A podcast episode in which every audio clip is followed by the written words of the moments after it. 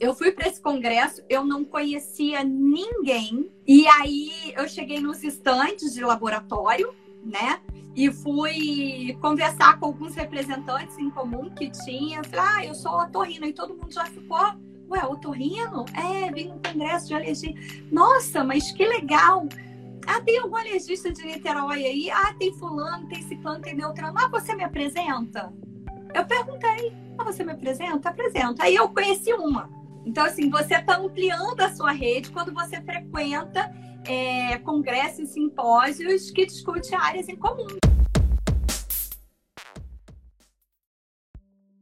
Olá, doutor, tudo bem? Seja muito bem-vindo ao episódio de número 49 do Médico Celebridade Cast.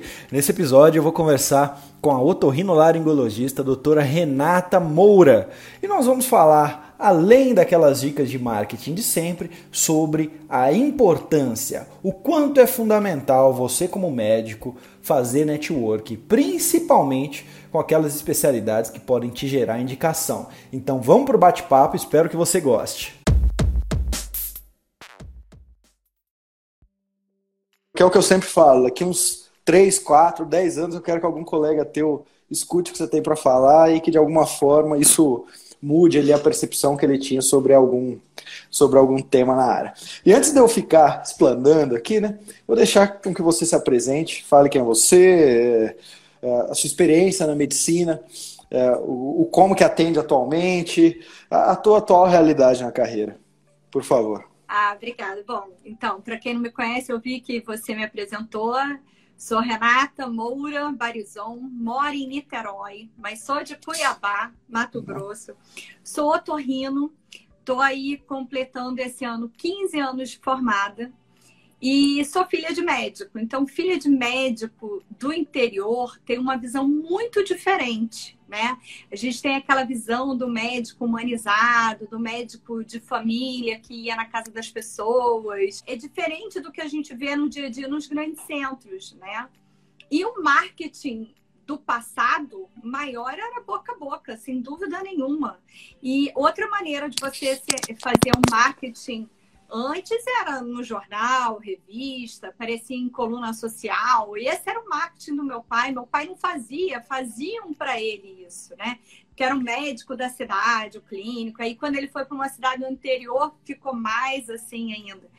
E hoje não, eu acho que hoje as coisas mudaram, né? E eu mergulhei muito nesse mundo do marketing, você sabe, né? Leio muito, pego várias dicas contigo a respeito de livros e leio porque eu acho que tem como a gente associar a, aquela medicina humanizada que existia antes e hoje pouco tem, então a gente tem que resgatar, associar esse tipo de medicina com o marketing atual porque eu acho que o boca a boca existe, ele realmente é muito forte, mas a rede social ela pega uma gama muito maior de pacientes, né?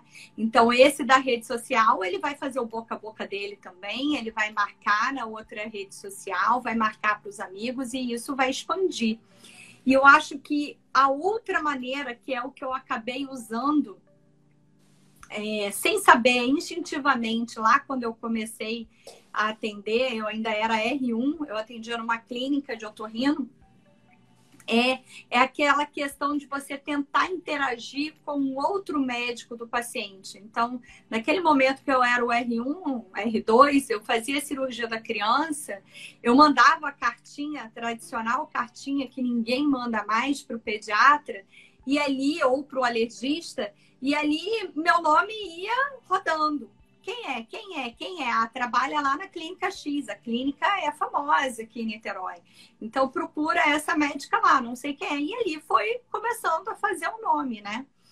Esse foi o meu marketing inicial, eu acho, porque eu peguei uma coisa que ninguém fazia mais, e quase ninguém faz ainda, e, e comecei a introduzir. E depois eu comecei a frequentar congressos e cursos de outras especialidades que tinham relação com a minha especialidade. E aí eu comecei a fazer um troca maior entre os especialistas. Então isso cresceu muito. Muita gente eu já conhecia através dessas cartinhas que eu trocava. E aí em 2015 eu fui num congresso de alergia no Espírito Santo, né? Foi em Vitória. E quando eu cheguei lá, eu conheci vários alergistas daqui de Niterói que eu trocava essas cartinhas e fiquei assim realmente impressionada. Nossa, é você, é você. Então saiu daquele papel, passou para o físico, mas hoje a gente tem a questão da rede social que facilita muito nesse contato, né? Isso realmente, você conhece um colega por aqui, você manda um direct, você conversa com ele, discute um caso, troca paciente, faz live, que aliás foi o que eu mais fiz essa quarentena. Tô, né? Cansa, sim, mas isso me deu um retorno muito grande. Né? Na, na quarentena, não parei. trabalho hoje é um trabalho normal. Né? Às vezes você não tem ainda o movimento cirúrgico que você tinha antes, mas a qualidade da cirurgia está melhor. Então, assim, realmente você saber estudar o seu colega, saber qual é a ligação melhor que você pode fazer com outro profissional te ajuda muito a crescer, né? E eu acho que esse foi o primeiro caminho que eu acertei. Olha, Renata, a conversa geralmente ela vai tomando alguns rumos, por isso que eu não gosto. Você é prova disso, a gente não fez nenhum script, simplesmente Sim. eu te convidei, a gente ligou a câmera e sai falando. E foi. Mas, de verdade, eu não tinha, eu não tinha pretensão e não tinha bolado nenhuma pergunta nesse seguinte sentido, falar de network. Mas já que você entrou nisso, eu acho tão, tão importante a gente falar, né? Primeiro, frequentar congressos de outras especialidades. E, e, geralmente, principalmente na tua área, né, na otorrino, você recebe muitos pacientes ali de outros especialistas. Nem toda área é assim, mas muita de, muitas delas têm esse espaço. Então, frequentar é uma coisa. E o que eu vejo, muita gente vai para congresso e sempre fica ali com os mesmos amigos, sai para almoçar, depois vai no bar à noite, mas sempre com os mesmos amigos, com aquele grupo fechado. Você falou para mim que passou a conhecer gente de outras especialidades. Como funciona esse processo? É porque você sempre foi muito comunicativa, uh, é o seu jeito mesmo ou é uma coisa já pensada de ir para um congresso de especialidade diferente, puxar conversa com o máximo de pessoas possível? Se você pudesse é, lembrar algumas vezes que você fez isso, como é que funcionava? Ah, é, essa vez que foi em 2015, que foi a primeira vez, é, eu fui nesse congresso de alergia, porque na verdade a gente frequenta os congressos de otorrino todo ano. E eu tenho aquela visão, né? O otorrino, ele é meu concorrente. Eu posso gostar dele, mas ele é meu concorrente. Ele vai me encaminhar paciente? Não, ele vai ser bom para a gente discutir a técnica cirúrgica e tal, mas o network eu só vou ter com o otorrino se ele não for um cirurgião e me encaminhar. Eu tenho alguns casos desse. E eu tenho alguns otorrinos que fazem mais outras áreas, otologia, por exemplo. Eu não, eu não faço otologia, encaminho para esses colegas, né? Mas normalmente quem faz só otologia também faz a área que eu faço. Entendeu? Então, assim, eu tinha essa visão. Ele é meu concorrente, vou manter contato, vamos discutir. Eu acho que isso é importante. Mas o que eu queria era realmente aumentar meu movimento. E eu só vou conseguir aumentar meu movimento na época, em 2015, no... eu não tinha essa noção. Eu acho que não existia. Existia Instagram nessa época? Eu nem existia, lembro. mas eh, é, existia. Não, não era esse trabalho de marketing não. que a gente tem hoje, né? Então eu pensei, poxa, todo ano eu vou no congresso, esse ano eu vou no congresso de alergia. Porque eu trato de rinite alérgica, meu paciente, meu paciente que tem rinite tem asma, tem dermatite atópica. Eu não vou fazer teste alérgico, não é a minha intenção. Mas assim, eu vou conhecer, eu vou entender melhor. E nossa, é assim, foi um grande aprendizado, inclusive profissional, porque você vê como que o alergista trata rinite, como que o otorrino trata rinite, entendeu? Então você passa a tratar melhor, você sabe, começa a, a entender melhor e quando você faz um encaminhamento para um colega alergista, ele vai ver ali escrito que você tem, é, você tem algum quê diferenciado ali. Ele vai observar isso, não vai ser qualquer otorrino entendeu? E aí a minha questão da proximidade com o alergista é porque muitas vezes o paciente que é alérgico, ele tem um nariz entupido por um desvio de septo e ele está fazendo um tratamento com vacina e ele não está resolvendo 100% porque tem uma alteração anatômica. Então, eu também queria que eles sentissem a liberdade de me encaminhar esse paciente, sabendo que eu vou devolver esse paciente, porque também é uma outra questão muito comum dentro da área médica. É um outro colega tratar e de repente não devolver porque eu faço tratamento de rinite, mas não, eu não faço vacina. Então, eu fui para esse congresso, eu não conhecia ninguém, ninguém, ninguém. E aí eu cheguei nos estandes de laboratório, né? E fui conversar com alguns representantes em comum que tinha. Falei, ah, eu sou otorrino. E todo mundo já ficou, ué, otorrino? É, vim no congresso de alergia. Nossa, mas que legal! Ah, tem algum alergista de Niterói aí? Ah, tem fulano, tem ciclano, tem neutrano. Ah, você me apresenta? Eu perguntei. Ah, você me apresenta? Apresenta. Aí eu conheci uma. Dessa uma, foi o que você falou. A gente fica sempre em grupos, né? Aí dessa uma já me apresentou para alergista do Rio, de prof de Vitória, mas de Niterói. Tinha realmente muita gente de Niterói. E aí, ah, você que é Renato, você que é Renato. Então, assim, eu pedi mesmo, na cara de pau, falei com o representante, o representante me apresentou um, e daí eu já consegui fazer esse network com outros. E, e aí, somos parceiras até hoje. E elas criaram esse hábito realmente até antes de iniciar o tratamento com vacina, me encaminhar para eu avaliar e depois devolver. Então, ficou uma confiança ali, né? Porque eu acho que você tem que ter uma ligação com confiança para você poder dividir esse paciente abertamente, discutir o que está acontecendo. E eu acho que foi isso. Então, foi uma grande sacada que eu tive. Eu retornei ao Congresso Brasileiro de Alergia dois anos atrás. E aí eu já fui com uma alergista amiga, que aí essa alergista eu não conheci nesse congresso, essa alergista eu conheci pelo Instagram. Fizemos Caramba. amizade pelo Instagram e aí trocávamos pacientes, consegui... trocamos até hoje. Hoje a gente vai trabalhar juntas, esse ano a gente ainda vai conseguir trabalhar junto no mesmo ambiente, então vai ser ótimo também, de tão legal que foi essa parceria. E aí, quando eu fui há dois anos atrás, novamente num congresso de alergia, é, eu conheci outras. Então, assim, você está ampliando a sua rede quando você frequenta é, congressos e simpósios que discutem áreas em comum. Eu fui em congresso de pediatria, né? Porque pediatria tem o quê? Doença respiratória. Então você tem a visão do pediatra tratando, do otorrino tratando, do alergista tratando. E aí eu fui crescendo nesse meio. Ah, eu fiquei, fiquei maravilhado já em menos de 10 minutos de conversa eu já tenho uma estratégia nova para apresentar para os meus alunos. Olha! Porque é o seguinte, eu tenho, eu tenho algumas aulas que falam de network, né? Que eu sempre falo, marketing é muito importante, mas médico sempre sobreviveu de boca a boca e network, isso não vai morrer. E, e principalmente naquelas especialidades que, que dá para se fazer network, né? Que na maioria delas dá. Mas tem umas que assim que dão ainda dá, dá mais certo do que outras. Eu, eu falo de várias estratégias, mas essa eu não conhecia. Então, para quem está ouvindo aí, quiser anotar, aí depois vocês lembram da Renata se der certo um dia. Você vai num congresso é, de algo que, que, é relacionado ali às especialidades e, e aonde um colega seu pode, pode te indicar. Basta você ir em alguns stands ali, que sempre tem, né? Ou seja, material cirúrgico, pessoal de tudo, de tudo ali, vai no stand e pergunta se tem um especialista, não da sua especialidade, não o concorrente, mas alguém que pode te indicar da sua região. Fala, você, você conhece algum que. Ah, conheço de Niterói, tem aqui o fulano, fulano, fulano, vou te apresentar. Eles vão te apresentar, você fica amigo de um, esse um já vai te apresentar para mais cinco, logo você vai ter muitos pacientes. Eu, eu acho fantástico, porque isso é uma estratégia.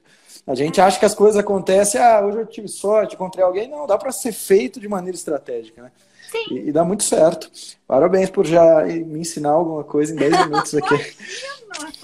e, e Renato, é o seguinte, agora, já que a gente falou de network, agora eu vou voltar ao que estava planejado aqui, te perguntar, pelo menos que eu planejei aqui. É, me fala um pouco sobre a tua realidade hoje. Como é que é? É, é, é consultório próprio?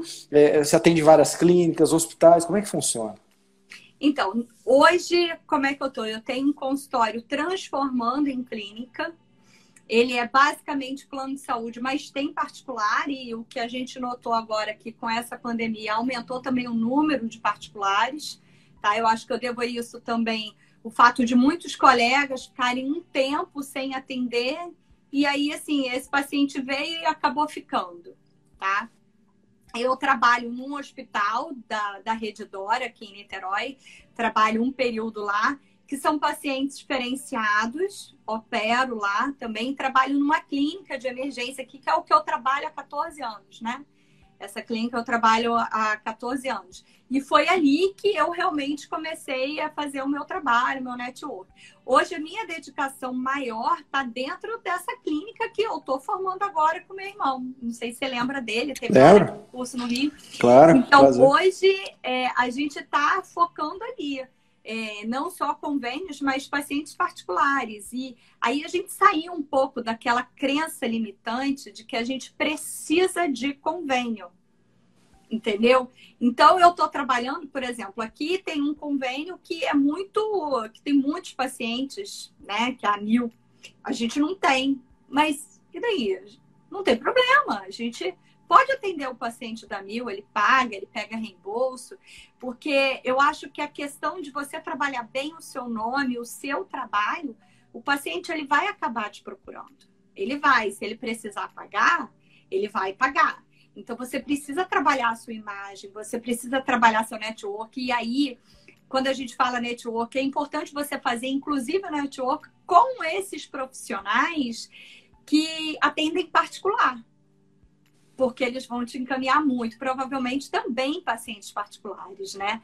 Então, assim, hoje eu, eu tô numa situação bem tranquila, mas eu ainda corro atrás de convênio porque a gente precisa aumentar. Minha intenção não é só eu, só eu e ele atendendo, é ter mais colegas, mas alugando o horário não pagando porcentagem, alugando o horário porque a gente também está montando agora um setor de audiometria, agora a gente viu necessidade para isso. A gente faz exames endoscópicos lá, mas a audiometria a gente não tinha, então a gente alugou uma sala e a gente está crescendo nesse sentido. O trabalho hoje nosso é voltado para lá, para a clínica, para a nossa clínica. Maravilha. E, e a, vocês também estão mudando a infraestrutura de lá ou vão mudar de prédio? Como é que está funcionando? Pois é, é, eu tenho um problema, né? Porque assim, eu penso lá, lá, lá na frente, entendeu? A gente já vem em outro lugar tendo que sair dali, mas eu tenho que ir devagar, eu tenho calma, calma, dar um freio. Eu sei que o trabalho está sendo muito bem feito, mas assim, a gente tem uma sala e alugou outra. Então a gente fez uma expansão da clínica, né? E assim, é, nessa expansão, a gente deixou uma sala para a gente sublocar horário, e a intenção é essa: eu sublocar para os colegas que podem nos acrescentar.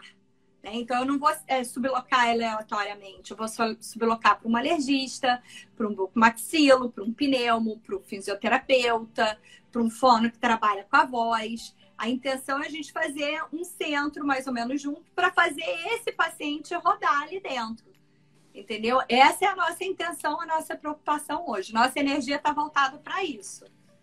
Maravilha, com certeza vai dar certo. Foco aí, principalmente ação, né? Coisa que vocês têm muito. É. é e você falou para mim que tinha uma mentalidade de plano de saúde. Como é que foi durante sua carreira é, essa questão de plano de saúde? Você já começou? Quando começou era além da clínica ali de, de urgência e tudo mais, emergência, tinha plano de saúde também no meio, ou começou com os planos há, há um tempo atrás, já viu que esse não é o caminho? Como é que funcionou para então, você isso? E essa questão de mentalidade, como é que foi essa mudança? É, a mudança é com muita leitura, né? Muito estudo e leitura, que eu acho que é importante. Mas assim, quando eu comecei, eu ainda era R1. E aí eu atendia nessa clínica, a gente atende por porcentagem, acho que muita gente já trabalhou assim, ganhando 35% do valor da consulta.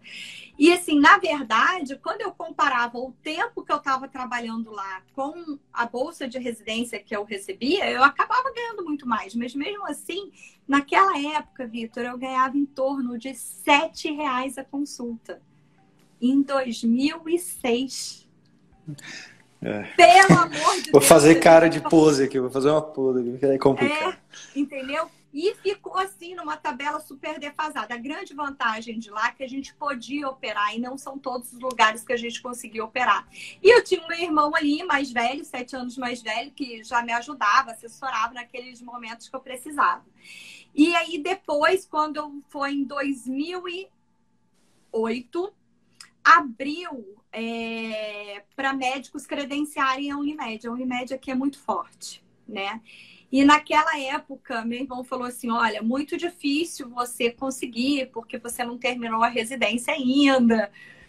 Mas eu tô tentando. E eu falei: não, se você conseguir, eu já fico feliz. Mas eu tenho certeza que eu vou conseguir, porque aí é uma outra coisa minha, né? Eu.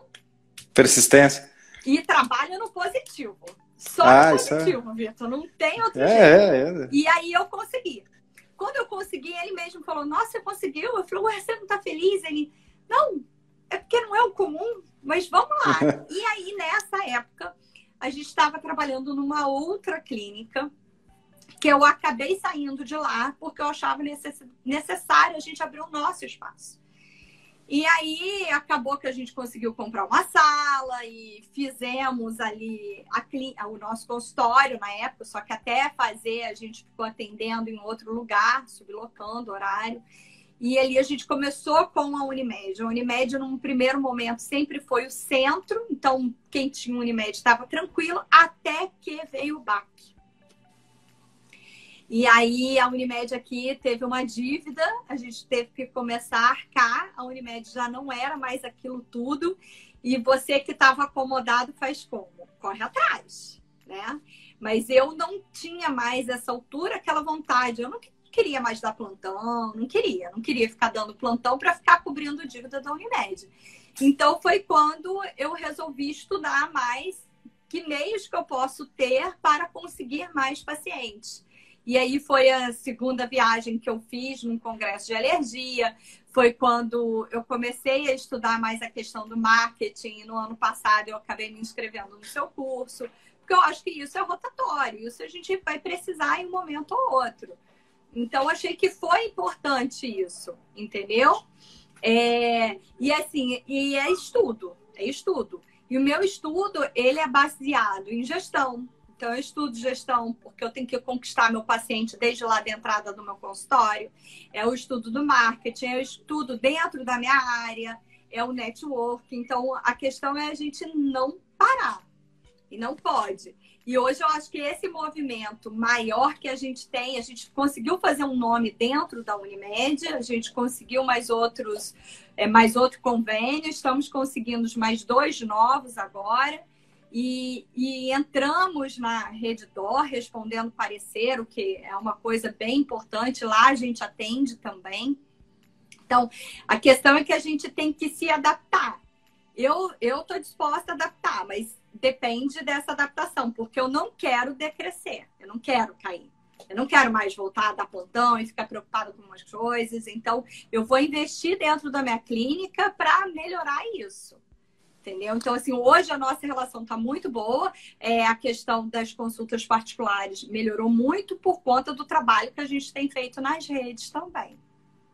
Muito bom. E você falou para mim que foca em estudar gestão. Eu sei que você estuda muito, né? Gestão, marketing, administração, um pouco de carreira, até venda você estudou. Você fez o, ah. o gatilhos do agendamento, falou que anotou e fez as coisas ali. E como funciona no teu caso? Porque a gente sabe que a tua a tua especialidade, principalmente a área dentro da sua especialidade que você trilhou, é uma área que você tem que fazer muito procedimento, cirurgia e tudo mais. E como é que funciona para você a venda que eu chamo de não venda, né? Porque você sempre, quando se convence alguém a fazer algo, você está vendendo. Até o teu filho, quando pede alguma coisa, ele está te convencendo a algo. E assim funciona para todo mundo. E como é que funciona ali para você hoje, antes de estudar um pouco sobre vendas e agora estudando sobre um pouco de vendas de serviços médicos? Você convencer um paciente a fazer uma cirurgia, que muitas vezes não é isso que ele acha que. Ele tem medo, né? Ou ele acha que não precisa ou não quer. Como é que funciona ali essas sutilezas? É, é, é, engraçado porque quando eu falei para algumas pessoas que eu estava fazendo um curso de vendas, todo mundo, ué, venda? Eu falei, é. Eu vendo serviços médicos, produtos e serviços, eu vendo serviço. É que a gente não está habituado a ouvir esses termos dentro da área médica, né? A gente vê em outras áreas, não dentro da área médica. E, e esse curso foi importantíssimo de venda para mim, para ver que opa, eu tenho que ter tino para o negócio, porque isso aqui é um negócio. E aí, ao mesmo tempo que eu estava fazendo esse curso de vendas, eu comecei a fazer o curso do gatilhos, do agendamento. Então, para mim, encontrei muita conexão, porque através do gatilhos hoje eu consigo vender melhor. E aí foi o que eu comentei contigo, que o curso do gatilho eu acho maravilhoso, principalmente para quem faz cirurgias e procedimentos. Eu acho que quem, quem vai ter um recurso muito maior, muito melhor aproveitado dentro do gatilho é quem faz procedimento estético. Mas eu consegui trazer isso dentro da minha realidade, dentro do otorrinolaringologia, para operar uma amígdala, para operar um septo, para fazer um exame. Então, eu consegui trazer isso. Mesmo que seja plano de saúde, eu estou vendendo, eu vou ganhar mais, eu vou faturar mais. E eu acho que não tem que ter problema nenhum a gente falar sobre isso. As pessoas ficam muito receosas quando entram nesse tema de venda e falando sobre cirurgias ou procedimentos. Ué, desde que você tenha a consciência tranquila, que, esteja que, está ali trabalhando de maneira ética, não tem problema nenhum. E eu sou muito clara. E eu acho que, na verdade, esse curso do Gatilhos, para mim, ó, foi, foi fundamental eu, eu utilizava alguns gatilhos sem saber que era gatilho, porque eu desconhecia isso. E depois eu falei, caramba, olha quanta coisa eu posso utilizar. A questão do telefone, gente. Eu não dou meu telefone, mas para você eu vou dar. Isso, conquista. isso é verdade, isso é real né? E, e tem o gatilho do medo, que você vai. Você, você não vai dar um medo num paciente à toa, você vai explicar a situação que ele se encontra, prós e contras, como é que vai ser lá na frente. Olha a qualidade de vida que você vai ter, tenta almejar, pensa, olha a situação toda. Então, isso realmente tem, é, eu tenho conseguido converter pacientes mais rapidamente. Porque o que eu via antes, que eu falava, principalmente, eu, eu opero muita criança, né? Eu faço muito otorrinopediatria. E você falar para a mãe que essa criança vai ser operada, às vezes ela não está sabendo, não tem a menor noção disso, é muito difícil. Então, para você convencer é complicado. Então, o que eu notava assim, às vezes eu explicava para a mãe, falava, orientava, deixava até com os pedidos dos exames pré-operatórios para ela retornar depois comigo, e ela simplesmente sumia. Voltava depois de seis meses ou um ano. E dizendo assim: ah, doutora, na época a senhora me falou, mas eu fiquei com muito medo. E, mas eu vi que hoje não tem mais jeito. Eu falo assim: ah, não se culpe né? Você é mãe e tal. Hoje eu tenho uma visão diferente, eu sou mais empática. Então, antes dela sumir e falar que tá com medo e esperar por um ano, hoje eu já, já falo. Eu sei que você tem medo. Medo faz parte do desconhecido. E a gente precisa trabalhar isso. Você tem que operar quando sentir confiança e por aí vai. Então, o gatilho ele me ajudou muito no trato com esse paciente, que ele vai operar. Ele só não vai protelar essa cirurgia. Então, para mim, foi extremamente importante. Foi um, foi um dos melhores cursos que eu já fiz, sinceramente, porque eu não tinha noção. engraçado que, ao mesmo tempo, eu também estava lendo um livro, As Armas da Persuasão. Persuasão. Tem muito, né? Que é. fala muito. Eu falei, nossa, tá no livro. É isso. É. Maravilha. É, deu para ver que você estudou o mesmo curso, que você já falou aqui uns quatro gatilhos. É. Inclusive, esse, isso de antecipar, eu acho isso muito importante. Você falou para mim que foi um dos cursos que você mais gostou, e eu acho que é uma das. uma que um dia eu vou vou deixar um legado e esse curso vai ser, porque é um, é, não tem nada no mercado parecido. Marketing digital tem muito, curso para médico, para qualquer. Agora, um curso de venda, só falando da realidade médica, não tem. Mas, mas de longe não é o curso que as pessoas mais procuram do meu. Você falou uma coisa que eu acho muito importante, que é a mãe, existe um elefante branco na sala. E todo mundo finge que não vê esse elefante branco. Todo mundo fi, vão fingir que a gente não está vendo isso aqui porque isso incomoda. Que é a mãe tem esse receio do filho, ela vai protelar o máximo possível, e aí o médico, por estar desatento, deixa isso passar, o que, que acontece? Um gap aí de um ano, e talvez ela vai fazer até com, com outro cirurgião. E o elefante branco é você sempre adiantar aquela conversa é, que incomoda ou aquela objeção que o paciente tem. Se você sabe que é uma objeção que vai te tirar esse paciente momentaneamente, ou lá no futuro, ou agora mesmo, fala já da objeção, igual você disse, você se colocou já no lugar da mãe, você falou, oh, é normal que, que, as pessoas, que a mãe sente medo, assim, assim, assim. Ou seja, você já quebra a objeção na raiz. Se todo médico soubesse fazer isso, soubesse é, é, elencar quais são ali as três, quatro principais objeções que o meu público tem, que são os elefantes brancos. E eu, eu vou fingir que eu, que eu não estou olhando para ele, não. Eu vou falar, ó, tá ali o elefante branco, vamos falar sobre ele. E simplesmente adiantar isso é muito mais fácil eu vender adiantando o problema.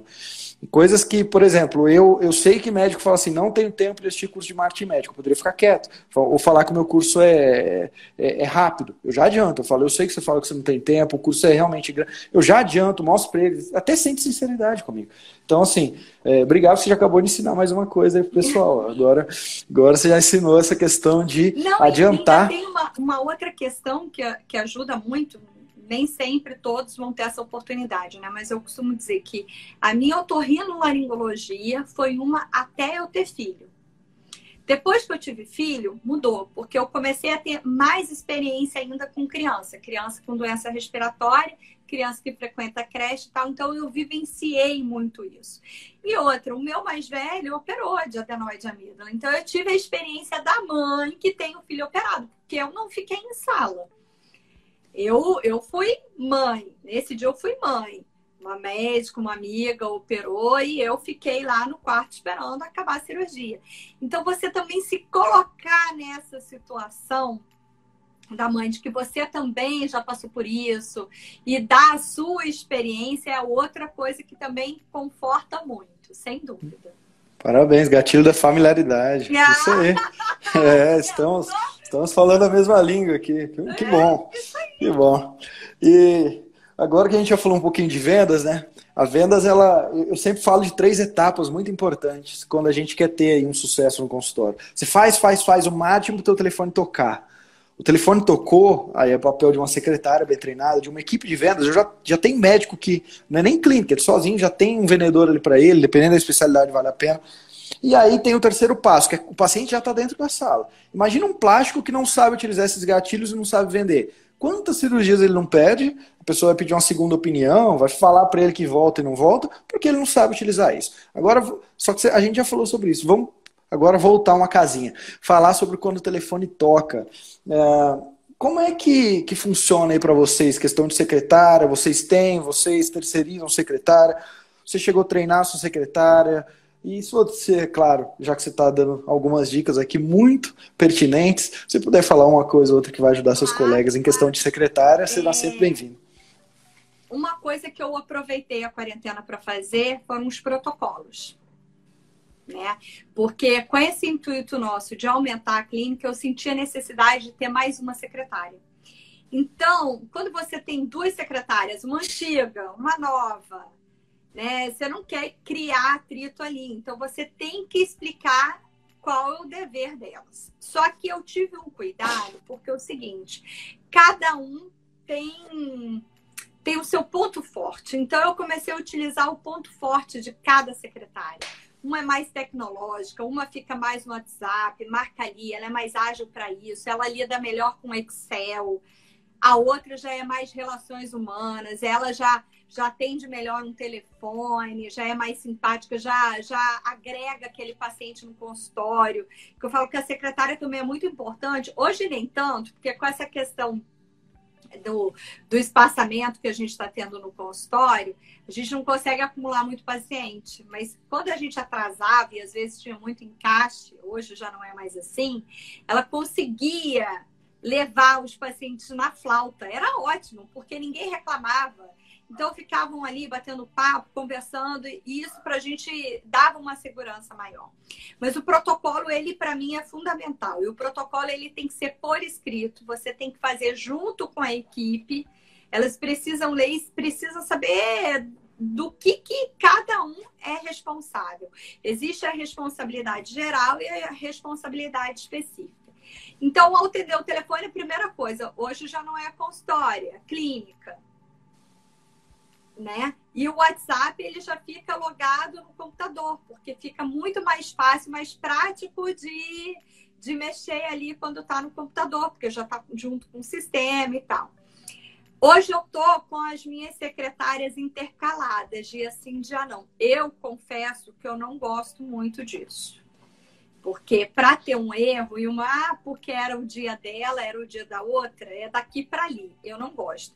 Mas eu tenho o hábito de semanalmente chamar para conversar. Tá tudo bem? Tá sentindo alguma dificuldade? Acha que precisa melhorar alguma coisa? A gente está numa fase de transição, não tá fácil para todo mundo, mas assim, a gente está aqui dentro atendendo, então a gente está muito conectado aqui dentro e pouco estamos sabendo daí de fora, mas eu acho que deve estar tá, é, super tranquilo. Se tiver alguma dificuldade, tem que avisar para a gente aqui para a gente poder resolver. Então, assim, é, a gente consegue ter um bom diálogo. Conseguimos chegar um pouco antes, né? E aí eu gosto que assim que eu chego, uma secretária vai logo no consultório ver se precisa resolver alguma pendência, porque a gente sempre chega com alguma pendência para resolver, né? De uma cirurgia, de um paciente que quer alguma receita, enfim. Então, é, elas entram logo para ver se tem alguma pendência. E assim, por exemplo, deu horário, seis horas, horário de ir embora. Eu tô com um paciente ali, eu libero. Mas ela tem que avisar outra pessoa do dia seguinte que ela não recolheu o lixo, porque senão não dá para você recolher o lixo do consultório com o paciente ali dentro, né? Que ela não recolheu o lixo porque ela acabou sendo liberada no horário dela e eu estava atrasada. E aí essa outra pessoa vai recolher. Então eu preciso de parceria. E aí eu trabalho muito bem isso dentro da minha equipe, que aqui é uma equipe todo mundo quer crescer, todo mundo vai crescer junto, mas a gente precisa ter o espírito de união e de parceria. E eu acho que a gente está conseguindo levar isso também. A, a, meu objetivo é que no próximo mês eu já esteja com as duas juntas, porque aí a minha sala de audiometria vai estar funcionando, eu vou ter outros médicos lá, então eu acho que vai ficar melhor, até para a gente conseguir fazer reunião. Eu gosto de reunião presencial, não gosto nada de Zoom. Eu até fiz um grupo com elas pelo WhatsApp, mas assim, esse negócio de você mandar áudio, mandar vídeo, cada um interpreta da maneira que quer. Eu sou eu sou muito sinestésica, eu gosto de pegar, falar, entendeu? Olhar no olho, sentir o que a pessoa e ouvir, porque a gente precisa ouvir. E eu acho que nós, como os patrões, chefes de equipe ali, a gente precisa ouvir a necessidade do nosso funcionário, do nosso colaborador. Entendi, bacana. E duas perguntas finais sobre secretária. Você falou para mim que você conseguiu identificar as potencialidades de cada uma e conseguiu separar ali os trabalhos de acordo com isso. Você, ao contratar, no processo seletivo, quando você contrata uma secretária, você já faz essa identificação? Já é algo que você precisa que seja, que seja assim? Ou é durante ali o trabalho que você identifica? E me fala também um pouquinho sobre o seu processo de contratação, geralmente secretário, o que, que você leva em conta para contratar, o que não. E uma segunda pergunta, algo que você colocou em prática, uh, talvez no último ano, algo que você consiga se lembrar, que você colocou em prática junto com a secretária e que você conseguiu ver um bom resultado, seja no desempenho dela no dia a dia, seja no, no própria conversão de novos pacientes e tudo mais, algo que, que você consegue identificar um resultado. Então, é, a, a, nossa primeira secretária, Rose, ela era secretária dessa clínica que eu trabalho hoje. Pesquei ela lá. Na verdade, ela já tinha saído e eu falei: olha, a gente vai abrir um consultório um dia que a gente abrir, eu quero que você esteja conosco. Porque nós, muito inexperientes, queríamos uma pessoa experiente. Né? Ela sabia lidar com plano de saúde, lidar com paciente, então isso ia facilitar muito a nossa vida. E o cuidado que a gente teve que ter e ir moldando aos poucos, que quando você pega um, um, funcionário que já é relativamente experiente, ele realmente tem experiência, mas ele também tem vícios. E às vezes vícios que você não gosta e que você tem que ir tirando aos pouquinhos, o que é complicado, porque, por exemplo, ela tem alguns vícios até hoje que eu não consegui tirar, e aí você vai botando na balança, vai trabalhando, e aí por isso aquela questão de, ah, eu acho que eu não dou conta disso, da crença limitante. Tudo bem, não, não dá conta, a gente vai fazer, eu vou potencializar em você aquilo que você tem de melhor e vai dar conta. É, e, e o processo para a gente conseguir a outra pessoa, na verdade, sempre que ela entrava de férias, eu colocava alguém, né? E testava esse alguém já avisando num futuro quando eu precisasse. A Mirella, ela fez as últimas férias de Rose ano passado, fez esse. Quando ela fez, eu falei, ah, quer saber, já vou contratar logo, porque ela já está no esquema, ela sabe mais ou menos como é que é. E você vê que ela tem vontade de aprender, que ela pergunta, ela tem. Então, assim, você tem que estar conectado e ligado também como é que é. Eu tenho uma visão melhor que o meu irmão, porque o meu consultório, a minha porta dá de frente, assim, para a mesa lateral dela. Então eu consigo observar as meninas trabalhando. Eu estou sempre observando, sempre observando. E eu sempre comento alguma coisa, ah, gostei, eu acho que é isso mesmo, você fez certo, como é que você aprendeu? Ou então, olha, vem cá, vou te dar uma dica. E antes dela entrar, eu dei uma dica. Você tem certeza? Você quer ficar? Porque o ser humano, ele não é fácil. Você vai encontrar pessoas que vão te irritar, enfim. Mas eu consegui conquistando e ela tá indo muito bem. E para mim, o melhor de tudo foi o seguinte: a Rose ela já estava ficando muito cansada, ela não estava bem humorada, não estava, ela estava se sentindo sobrecarregada. E ela não fala. Você tem que ter, às vezes, essa percepção do seu colaborador, do seu funcionário. Então, assim, eu já comentava com ela que já tinha vontade, que a gente estava à procura de um outro funcionário. Eu acho que essa foi a minha decisão, a nossa decisão mais acertada. Observar como é que ela estava. E hoje ela está trabalhando muito mais, está rendendo mais que antes. Entendeu? Ela está mais disposta, ela está mais sorridente. Então, nada melhor do que um funcionário feliz dentro do seu trabalho. Porque isso vai vai, vai chamar atenção. O paciente, ele fala, nossa, ela é, ela é tão simpática, ela é tão sorridente. Então, isso é importante, a gente ter essa percepção do nosso funcionário, né? Essa, para mim, sem dúvida, foi a decisão mais acertada. Exatamente, isso o que você falou também de se reunir toda semana, eu acho que você acaba conhecendo mais quando você abre uh, a, a oportunidade do teu colaborador é, investir um tempo e falar contigo o que está dando certo, o que não está dando certo, ajustar pequenas coisas, aí você começa a conhecer ele cada vez mais, não é só simplesmente contratar, demandar e, e, e deixar acontecer, né? Então faz total sentido. E geralmente eu faço a pergunta para o pessoal, porque é algo que está cada vez mais em voga. Te, te, garanto que é a última sobre. Lá na, na equipe de vocês, por um acaso as secretárias elas têm algum um estímulo a mais de, de ganhos e com metas e tudo mais, porque isso está ficando cada vez mais mais comum, né? E aí eu gosto de perguntar, e se puder abrir como é que funciona no caso de vocês, caso positivo, para que quem escute isso aqui aprenda de alguma maneira como se deve fazer, pelo menos a sua experiência. Né? Vitor, a, a gente tem essa vontade, a gente ainda não colocou ainda. Como é que é lá? É, elas recebem muito bem pelo, pelo trabalho delas já, elas já recebem muito bem. E assim, por exemplo, hoje é feriado, amanhã a gente emenda. Ninguém vai trabalhar. Tá? É, nós não somos extremamente exigentes. Por exemplo, hoje eu terminei de atender uma hora, estava tranquilo, eu liberei a secretária. É, eu acho que é importante, sim, ela ficar dentro do espaço para marcação, mas assim, eu fui vendo a agenda, como é que tá, as coisas que precisavam ser feitas, ela adiantou tudo direitinho, então eu acabei liberando.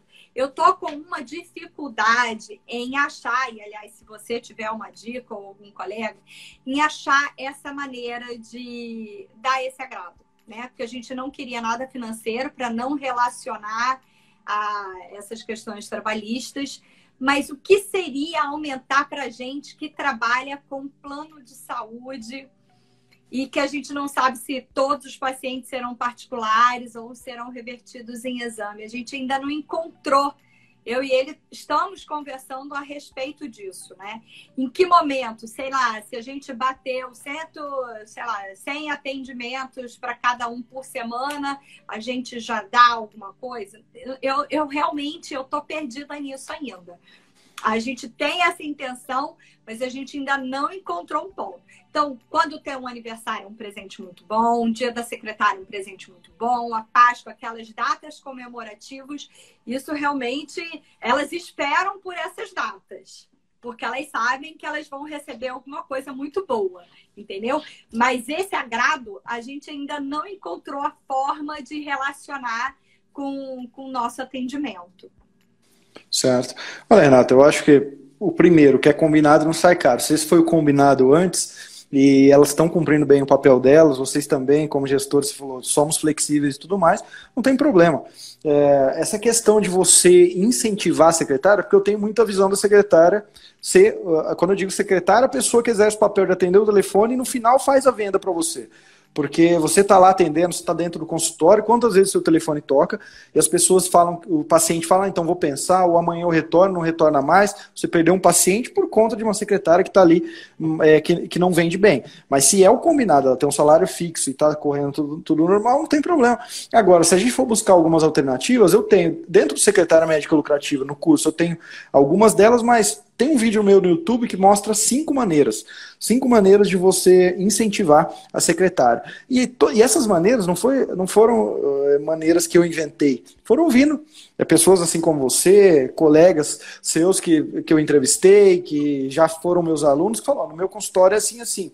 Então tem desde gente que cria uh, sempre a partir de uma meta, então isso sempre tem, eu é raro o caso que você não vê que tem uma meta, então a meta está vinculada ou ao número, é claro, de pacientes novos atendidos, ou eu tenho muitos alunos que eles, a meta é vinculada à, à conversão de procedimentos. Então a gente teve 10 pacientes, fizemos X procedimentos, ou só vinculada a determinados procedimentos, aí vai depender da meta de vocês. É sempre estipulado uma média, então essa média aqui não tem bônus nenhum. Subindo essa média aqui para tanto, temos os bônus. Geralmente o pessoal faz não só uma meta, tem meta 1, 2 ou meta 1, 2, 3, que é aumentando 30% a meta 1. Vocês ganham é, um jantar e, um, e uma massagem relaxante num spa se aumentar 30%. Aumentando 50%, já meta da experiência. Nós vamos, uh, nós estamos em Niterói, mas nós vamos para Cabo Frio no final de semana no resort, no fim do ano. Então existem várias maneiras de trabalhar, inclusive financeira, que você falou para mim, que tem que ter cuidado mesmo uh, de como fazer, então precisa estar muito bem acertado ali com desde contador, jurídico e tudo mais. Mas assim, ó, não tem o certo e errado, e eu acho que, igual você disse, o mais importante é, é você, imagina, se você é uma secretária médica, que a gente sabe que acumula muitas funções, que não é um trabalho fácil, é, é, muito complicado. É igual você disse, é questões financeiras, junto com atender o paciente, junto com o paciente na recepção. E aí você dá algumas metas para ela financeiras, e ela sabe que ela vai ganhar o dobro. É legal, é, mas aí, do outro lado, tem um médico que nunca abre espaço para ela relatar os problemas, que não, não é um amigo ali na hora, que ela, na hora que ela precisa tirar um dia ou outro, que simplesmente não trata ela como o, a colaboradora ponto-chave que ela é, e o que, que vai ser mais interessante? Sabe, no final, se a gente colocar na balança, eu acho que o teu, o teu relacionamento com as secretárias vale mais até do que simplesmente uma meta a mais financeira. Mas é, é algo para no futuro, igual você disse, vocês estão implementando as coisas aos poucos, estudar e implementar.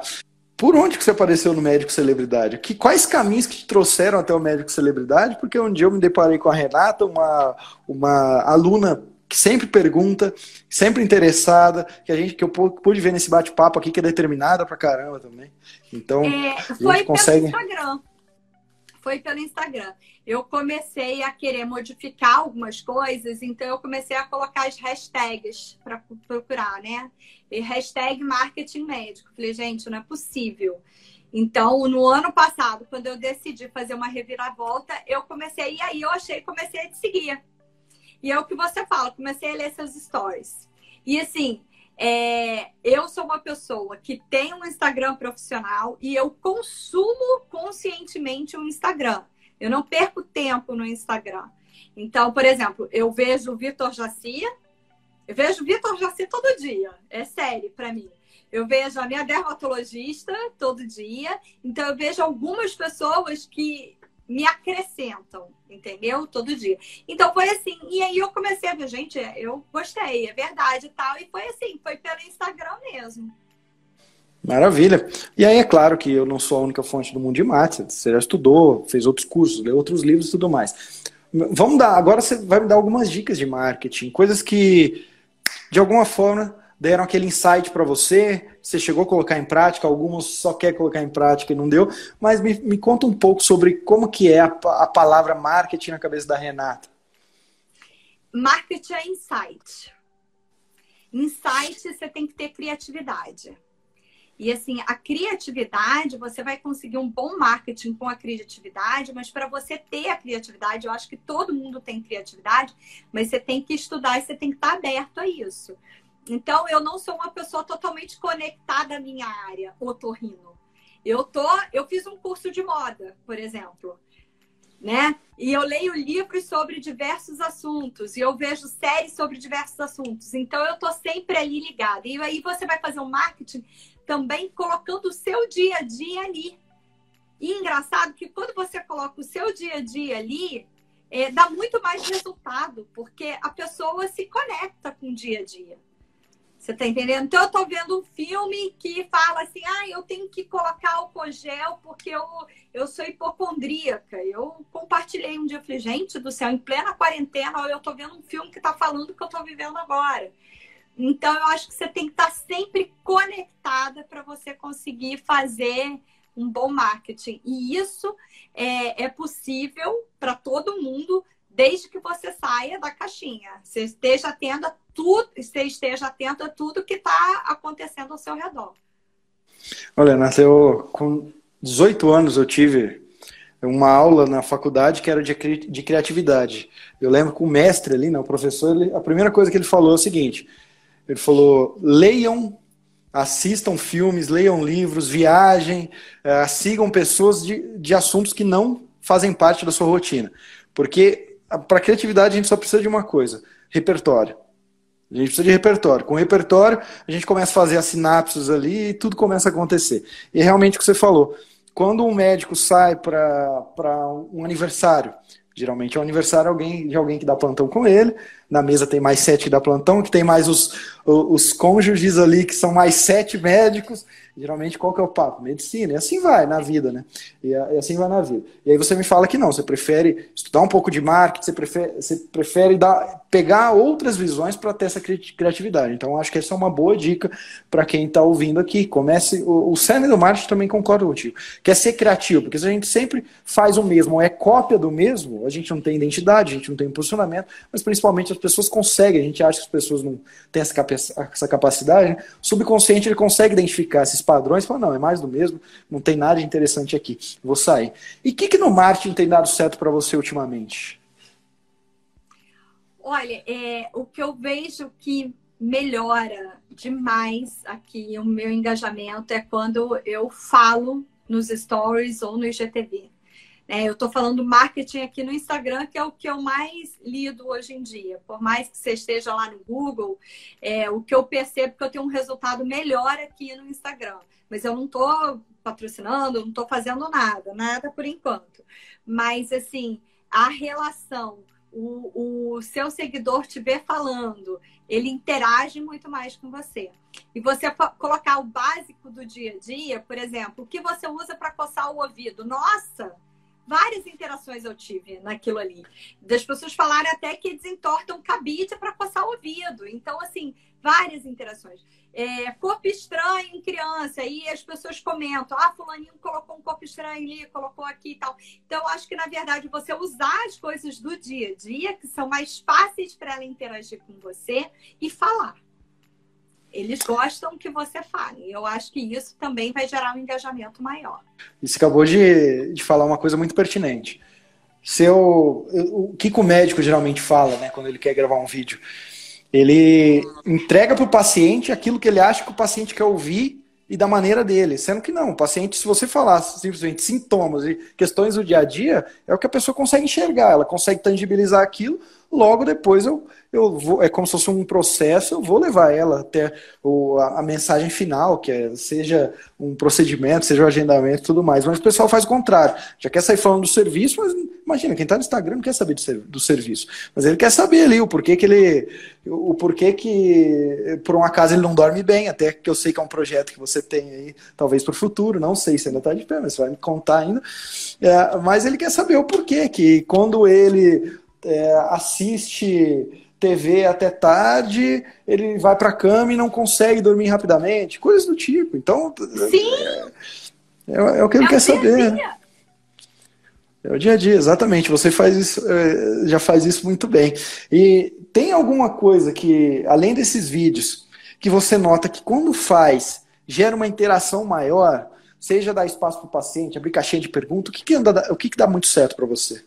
Olha só, ultimamente, o que estava aumentando muito o meu relacionamento com os meus seguidores era a minha criação de hamster. É mesmo? Ah, mas ó, você já acabou de me dar mais um insight aqui, tá? Pode falar. Porque, assim, no meio dessa quarentena, eu me vi, às vezes, num meio desespero com os filhos. Mãe, eu estou entediada. Eu falei, gente, e aí a gente precisa de um bicho.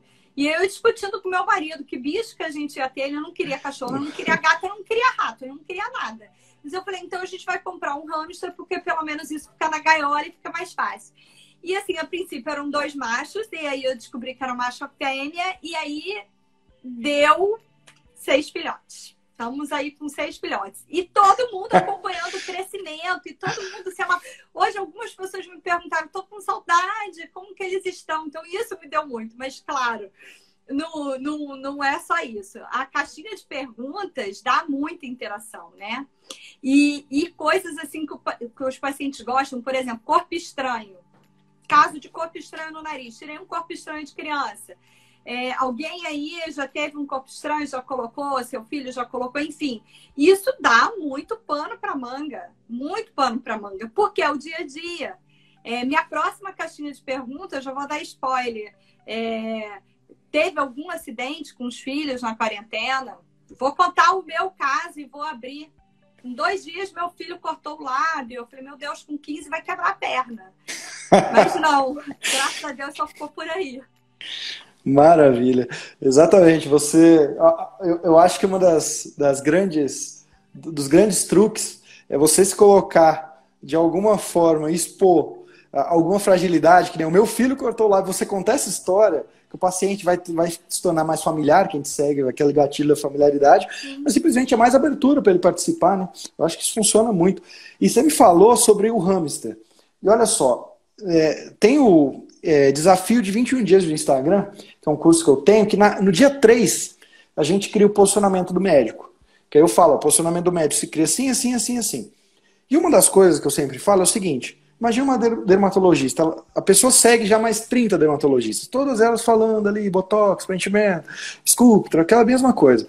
Sendo que o que faz a pessoa se tornar as pessoas quererem agendar, acompanhar, gostar, gostar daquilo e até depois ela virar uma influencer e tudo mais, é uma coisa que, que eu junto ali e falo, ó, você vai escolher os seus três principais serviços para fazer o posicionamento. São algumas, algumas coisas que, ela tem, que, que o médico tem que preencher. E uma delas é uma parte da sua vida pessoal é, que, que seja do seu estilo de vida que você queira compartilhar. Aí eu tenho uma aluna, que ela inclusive é, é tricologista, que ela fala para mim o seguinte, Vitor, depois eu comecei a falar de física quântica, porque, ó, dermatologia todo mundo fala. Aí, física quântica, ninguém fala sobre isso. Comecei a falar sobre física quântica, mas não foi pensado. Meu consultório começou a lotar. E eu vi que as pacientes que chegavam, elas tinham um outro nível de tanto respeito quanto de conexão comigo. Eram pessoas que gostavam disso. Aí eu falo, existem milhões de pessoas no Brasil. Física quântica é um universo desse tamanhozinho, mas é um universo. Você está chegando nele. Aí eu tenho alunos que falam que juntam ali medicina com crossfit. Eu tenho um outro que junta com a maternidade outro com a paternidade, coisas do tipo. Ou seja, é expor uma área da sua vida na qual as pessoas vão, vão, vão ter uma conexão muito maior do que simplesmente você falar da questão técnica. E a gente faz esse exercício. São algumas perguntas que ele tem que responder. Só que eu nunca tinha ouvido falar de hamster. E, e olha só, e hamster dá certo. Não é só crossfit. Tem aluno meu que fala sobre estoicismo. É um psiquiatra que, imagina, você segue muitos, pode seguir muitos psiquiatras, mas nenhum que junta ali a questão psiquiatra e fala também de filosofia. Vamos desacelerar essa vida, vamos é, a sua vida, porque a minha já, já está desacelerada. Vamos falar um pouquinho de estoicismo. E o consultório dele lota. E aí a gente acha que, não, eu preciso gravar aquele vídeo com terno, gravata e uma edição. Não, é a tua, é a é, é, aquilo que você gosta, você compartilha de bom grado, que com certeza vai ter gente que vai, que aquilo vai unir, vai conectar e tudo mais. É ou não é? E, e que bom que você falou isso para mim, que foi um, um, outro insight.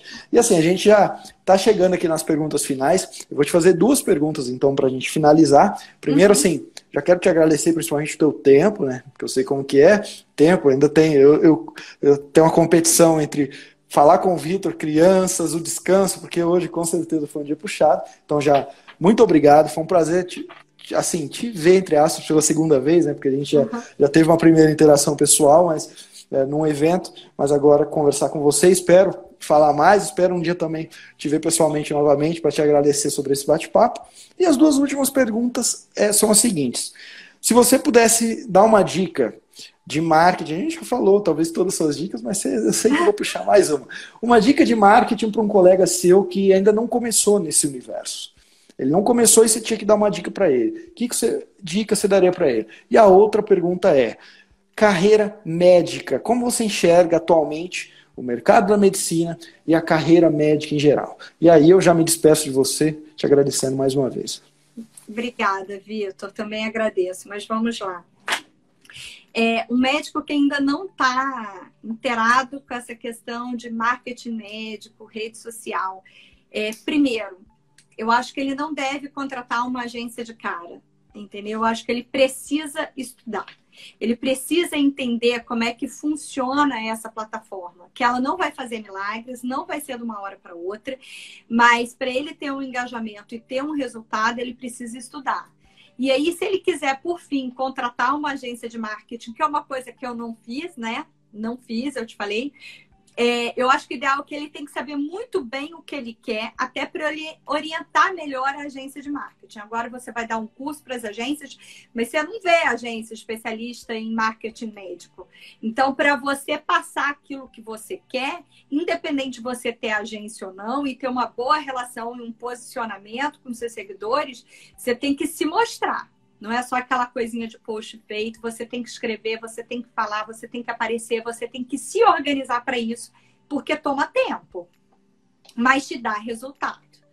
Né? Você faz aí bem feito, toma tempo e dá resultado. Eu comecei no ano passado, me dediquei pouco, aí eu fiz o teu curso médico celebridade, que me deu um start maior, mas eu fui me dedicar mesmo a isso aqui na quarentena e eu achei que foi muito válido, porque foi uma época de escassez de médico atendendo, então acabou que a gente conseguiu ir muito bem tá? Agora tem que estudar, estudar, ler muito, então eu, eu, eu, incentivo sempre a leitura, sempre posto a respeito de livros no meu Instagram, porque eu acho que vale muito a pena você entender aquilo que você quer. Só assim você pode cobrar a sua agência de, de marketing, o que você quer. E assim, com relação à carreira médica, eu eu sou uma pessoa muito positiva, mas assim, por exemplo, eu não incentivaria meu filho a ser médico. Eu não incentivaria, porque aquela medicina do meu pai já não existe mais. Eu me encantei pela, pela medicina que meu pai exercia entendeu? E essa não existe mais. Eu carrego aquele dom, aquela coisa do sangue, eu carrego, mas assim, hoje as coisas são muito mais acirradas. E a gente tem a questão aí dos processos que podem acontecer, a gente tá é, a gente tem que fazer aquela boa relação médico-paciente hoje acima de tudo, porque a impressão que dá é que o paciente está ali, mas você não sabe. E, e tem aquela questão do, do, da ética médica e do colega, né? Então, assim, eu já me deparei com situações que colegas fizeram alguma coisa e falei, gente, eu, eu juro que eu não estou acreditando nisso. Então, você tem que estar preparado. Na verdade, para você ser médico, você tem que ter dom. Você tem que amar, você tem que gostar, você tem que saber que tem que estudar, que tem que se dedicar, entendeu? Mas é, para você conseguir seguir bem nesse lado. E se você vê que você não é muito assim, não está disposto, é melhor não vir, porque você não pode fazer disso aqui é, aquela venda não ética. Isso aqui é tudo ético, tem que ter caráter para trabalhar como médico entendeu? Para você ser bem visto e ser bem quisto pela população. Não dá para a gente ficar com os que a gente vê por aí, muita gente enganando, charlatão, não dá. Então, aí, nesse caso, se você acha que não tem o dom, e não é só se eu tenho medo de sangue ou não, né? Se você não tem o dom de lidar com o ser humano, não está disposto a se entregar, principalmente no início, porque hoje, por exemplo, a minha entrega é diferente é melhor procurar outra área. Eu não sei se eu tenho um banho de água fria em alguns, mas eu acho que tem que ser realista. A gente tem que ter dom, tem que gostar do que faz e se adaptar. Hoje, o que a gente faz é se adaptar. O marketing é uma adaptação para os dias atuais, né? É um recurso. E aí, você tem que correr atrás e estudar. Viu só, doutor? Falei para você que valeria a pena escutar esse episódio até o final. Cada resposta que a doutora Renata deu foi uma fonte de aprendizado. Eu aprendi, acredito que você aprendeu também. E sempre faça networking. Se tem aqui um, uma dica que ficou nesse episódio, sempre procure fazer networking com aquelas especialidades, com aqueles colegas que vão te indicar pacientes. Até porque indicação é tudo que você sempre precisa. E do mais, qualquer dúvida que você tiver sobre marketing médico, independente da sua dúvida, não hesite, me envie um direct no Instagram, VitorJaci, que eu vou te responder. E, para finalizar, se você quiser ter melhores resultados na sua carreira, com seu marketing e resultados também financeiros, faça o curso Médico Celebridade, que é o meu curso mais completo de marketing médico. Ele acontece poucas vezes no ano, tem um número limitado de vagas, mas vai te ajudar muito. Então te espero numa próxima turma do Médico Celebridade e até o próximo episódio do Médico Celebridade Cast.